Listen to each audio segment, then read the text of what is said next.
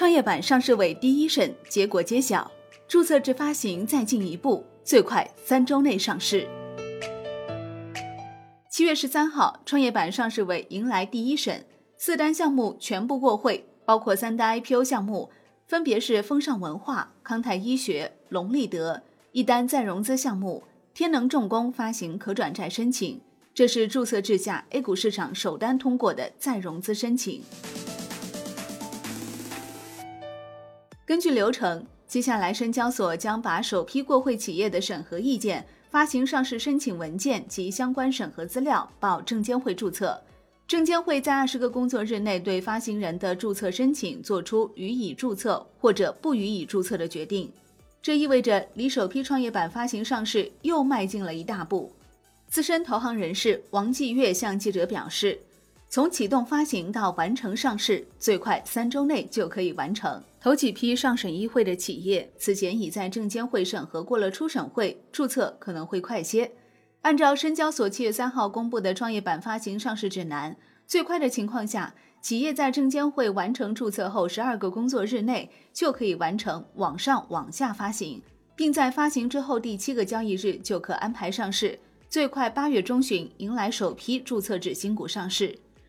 此外，按照上市委工作安排，本周三、周四周五还各有一场上市委审核会议，每场审核四家，共计十二家。从融资类型来看，接下来计划上会的首发项目有十一单，可转债一单。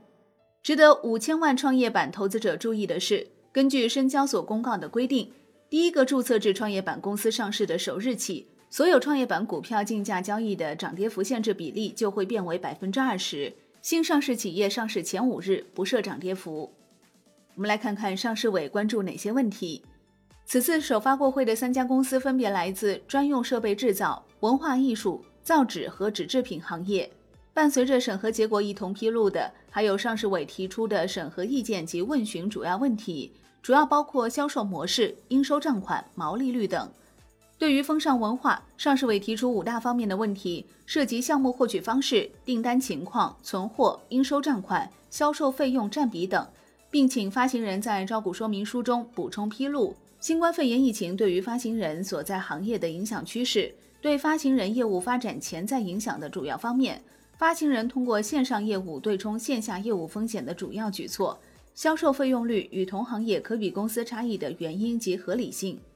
对于康泰医学，上市委关注点主要在销售模式、毛利率、味觉专利诉讼等方面，并请发行人在招股说明书中补充披露产品毛利率变化与产品售价、原材料及能源采购价格变化的匹配性，请保荐人、申报会计师发表明确核查意见；发行人活期存款利率逐年上升的具体情况及合理性，请保荐人、申报会计师发表明确核查意见。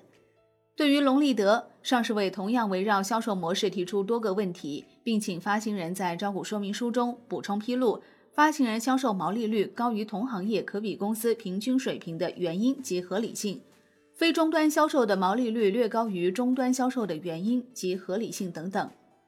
从六月十五号首批受理到七月十三号召开首次发审会，深交所改革并试点注册制各项工作进行有条不紊，截至最新。共受理 IPO 申报二百七十五家，其中三家过会，三家已问询；受理再融资申报一百一十五家，其中一家过会，十九家已问询；受理重大资产重组申报六家。据记者了解，首批上会企业均为此前证监会在审企业。根据在审企业评议安排，证监会审核过程中已通过初审会且初审会意见已落实的在审企业，深交所按照证监会的审核顺序。可直接安排创业板上市委会议审议，同时，深交所全力开展新申报企业的受理及审核工作，将自受理之日起二十个工作日内发出首轮问询。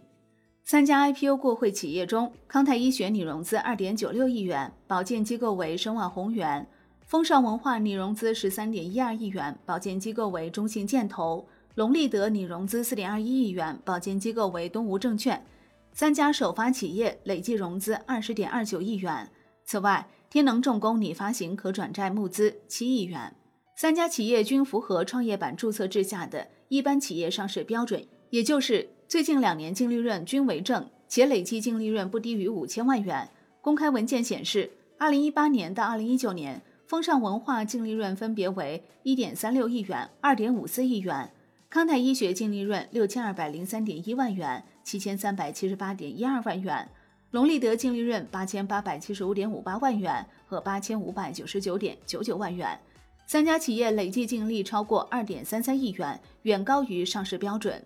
康泰医学和隆立德此前都曾在新三板挂牌。康泰医学二零一六年一月十八号挂牌新三板，二零一七年九月十二号终止挂牌新三板。隆立德二零一五年八月正式挂牌新三板，二零一七年九月已终止挂牌。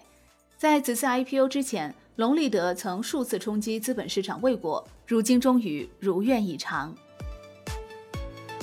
好的，感谢收听，更多内容请下载万德股票客户端。我是林欢，财经头条，我们再会。